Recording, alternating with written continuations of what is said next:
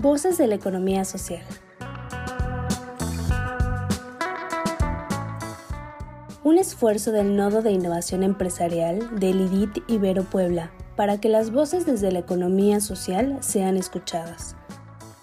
Cada caso presentado en este programa es un encuentro de la empresa o el emprendedor con la innovación, las redes colaborativas, los negocios y un cúmulo de valores y principios cooperativos que nos mueven para transformarnos como sociedad.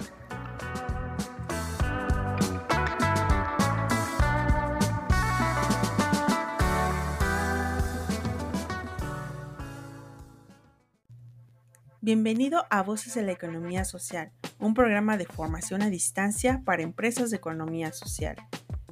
Mi nombre es Irma Lila Sentle-Colot y es un gusto estar nuevamente con ustedes. El tema lección del día de hoy es el liderazgo en las mujeres, de la dimensión género, de la metodología de acompañamiento a colectivos productivos en contextos rurales. El tema que hoy nos ocupa está relacionado con ¿qué es el liderazgo en las mujeres? y cuáles son los elementos a considerar para el liderazgo en las mujeres. El liderazgo lo han definido innumerables estudiosos como un proceso de influencia de una persona hacia otras, que se llaman seguidores. En lo fundamental se identifican a los líderes y sus capacidades para influenciar dados sus rasgos, la forma en la que otros perciben al sujeto y la atribución que hacen de él en razón de sus cualidades, además de la injerencia del contexto en el mismo proceso. Las diferencias de género en la forma de ejercer la función de dirección y liderazgo están marcadas por características propias de ser hombre o mujer. Por una parte se considera que las mujeres muestran un comportamiento demasiado emocional, tienen menos compromiso que los hombres, carecen de motivación y son menos asertivas. De otra forma, el género masculino posee características como la racionalidad, la agresividad, la competitividad o la independencia, rasgos considerados por la sociedad como propios de la masculinidad y vinculados con ser un buen líder. Por tanto, el planteamiento de género lleva a articular la intervención desde la estrategia de empoderamiento de las mujeres, entendiendo esta como la articulación y desarrollo de las capacidades de las mujeres, el impulso del reconocimiento de su papel como agentes de cambio y la disposición de los medios para que ellas sean protagonistas de ese cambio. Las afiliaciones de mujeres a profesiones, ocupaciones y otros cargos, antes solo pensados para hombres, ha tenido una connotación global. Sin embargo, se ha observado que la transición ha sido paulatina y ha tomado diferentes formas en el tiempo y el espacio. Históricamente la tradición patriarcal ha constituido a numerosos poblamientos humanos y esto ha venido cediendo en mayor o menor medida según el contexto. Eh, en cuanto al liderazgo en mujeres indígenas, las mujeres indígenas son objeto de discriminación múltiple e intersectorial.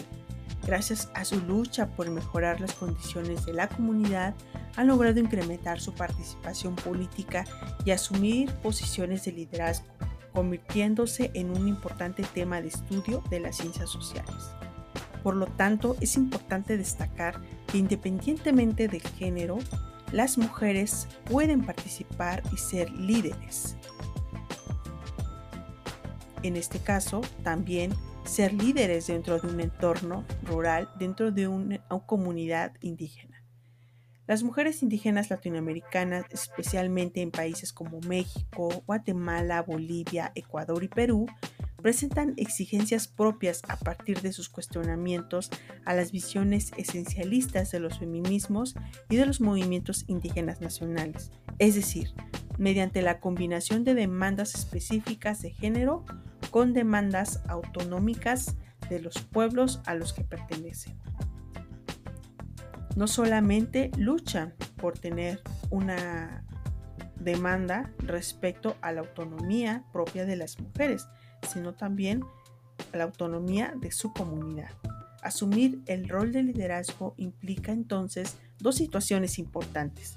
La necesidad de movilizarse y ausentarse de la comunidad y en consecuencia de la familia.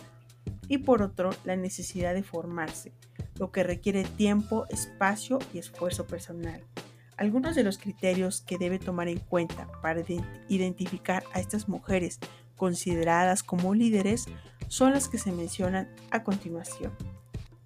Mujeres que participan activamente en las reuniones y muestran interés y voluntad para realizar diferentes actividades que van en beneficio de la comunidad y particularmente de las mujeres.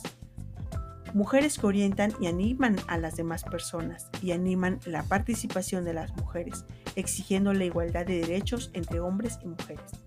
Mujeres progresistas, optimistas y solidarias, que buscan nuevas alternativas para su propio desarrollo y el de los demás. Mujeres que tienen experiencias en aspectos organizativos, que están dispuestas a apoyar la formación de un grupo de mujeres. Además, una líder debe tener ciertos atributos. Entre los que se pueden mencionar es que debe ser potencializadora, encaminadora, con ética, con una perspectiva inclusiva y de género. En general, eh, como ya lo vimos, muchas veces el liderazgo se le atribuye a la parte masculina. Sin embargo, las mujeres también pueden ser líderes, siempre y cuando pues también tengan una perspectiva inclusiva y de género. Así como también practicar la cooperación, sumar todas las partes de un equipo, ser visionaria, fijarse metas, debe dar también ejemplaridad, tener audacia, capacidad de trabajo, creer en la gente, es decir, la confianza hacia otros, inteligente, resiliente, congruente, carismática, persuasiva, que conjunta esfuerzos y que sume, más no reste. Debe ser tolerante, prudente, inspiradora, amistosa, velar por el bien común, con un estilo propio, humilde, empática, capaz de ponerse en los zapatos de los demás, con apertura al cambio, prudente, audaz, con facilidad para la gestión de trabajo y con una visión de una sociedad más justa y de construcción de paz. Seguramente hay muchos más atributos. ¿Conoces algunos?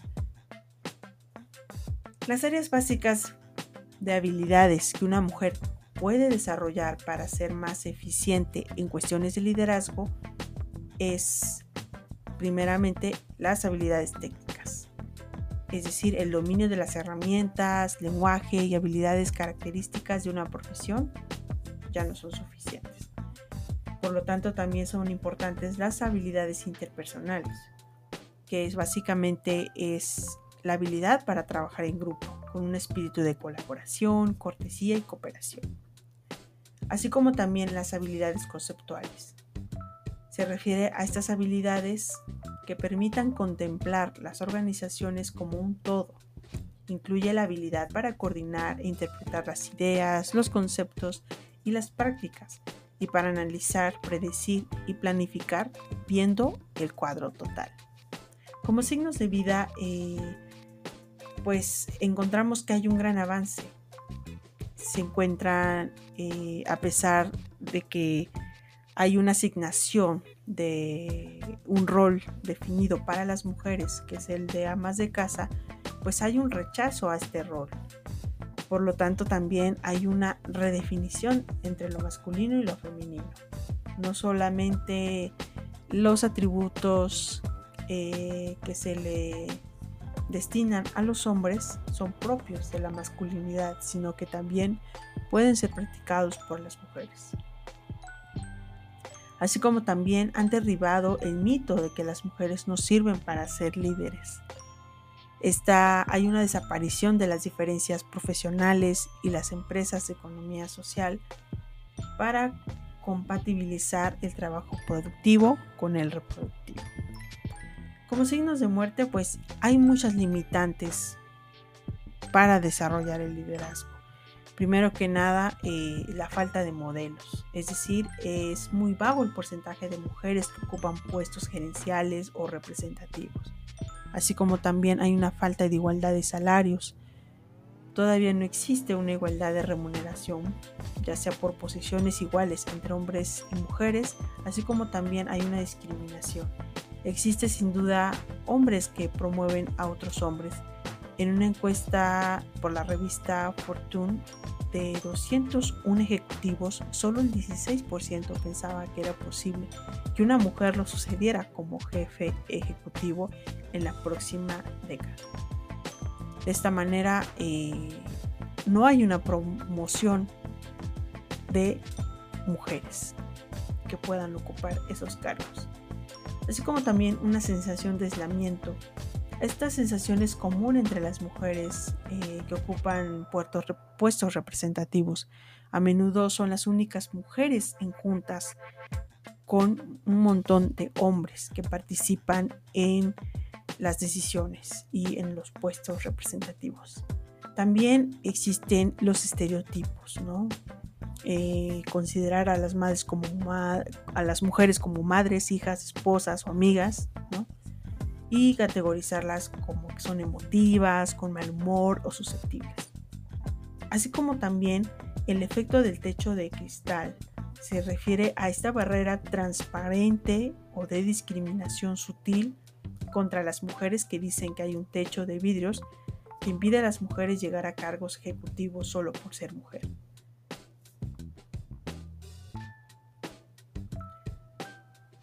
Para concluir, vamos a responder algunas preguntas. ¿Qué es el liderazgo en las mujeres? ¿Se trata de un contrato?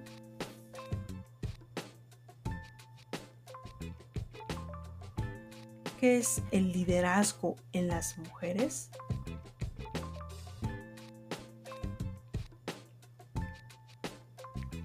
Se identifican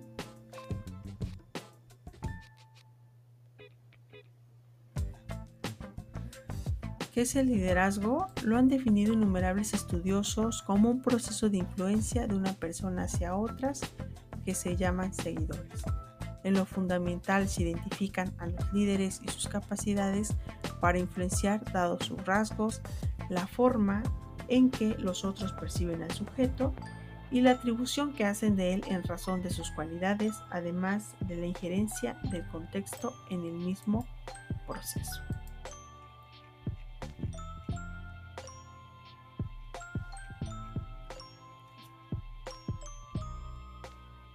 ¿Cuáles son los criterios que se deben tomar en cuenta para el liderazgo en las mujeres? Mujeres que participan activamente en las reuniones y muestran interés y voluntad para realizar diferentes actividades, que orientan y animan a las demás personas, que son progresistas, optimistas y solidarias, así como también experiencia en aspectos organizativos. ¿Cuáles son las habilidades de una mujer que una mujer debe tener para desarrollar su liderazgo? Habilidades técnicas, interpersonales y conceptuales. Espero que les haya gustado este episodio. Nos vemos hasta la próxima.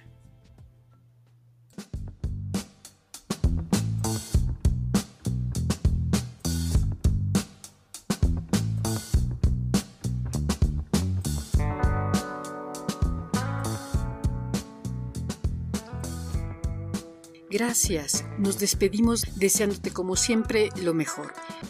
Síguenos también por Facebook, Twitter o LinkedIn.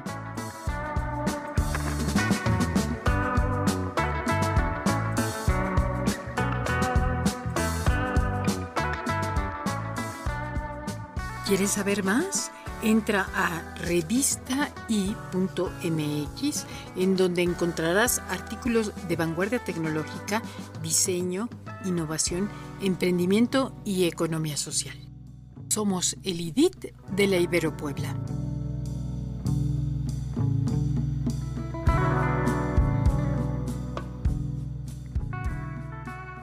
Voces de la economía social. Otra economía es posible.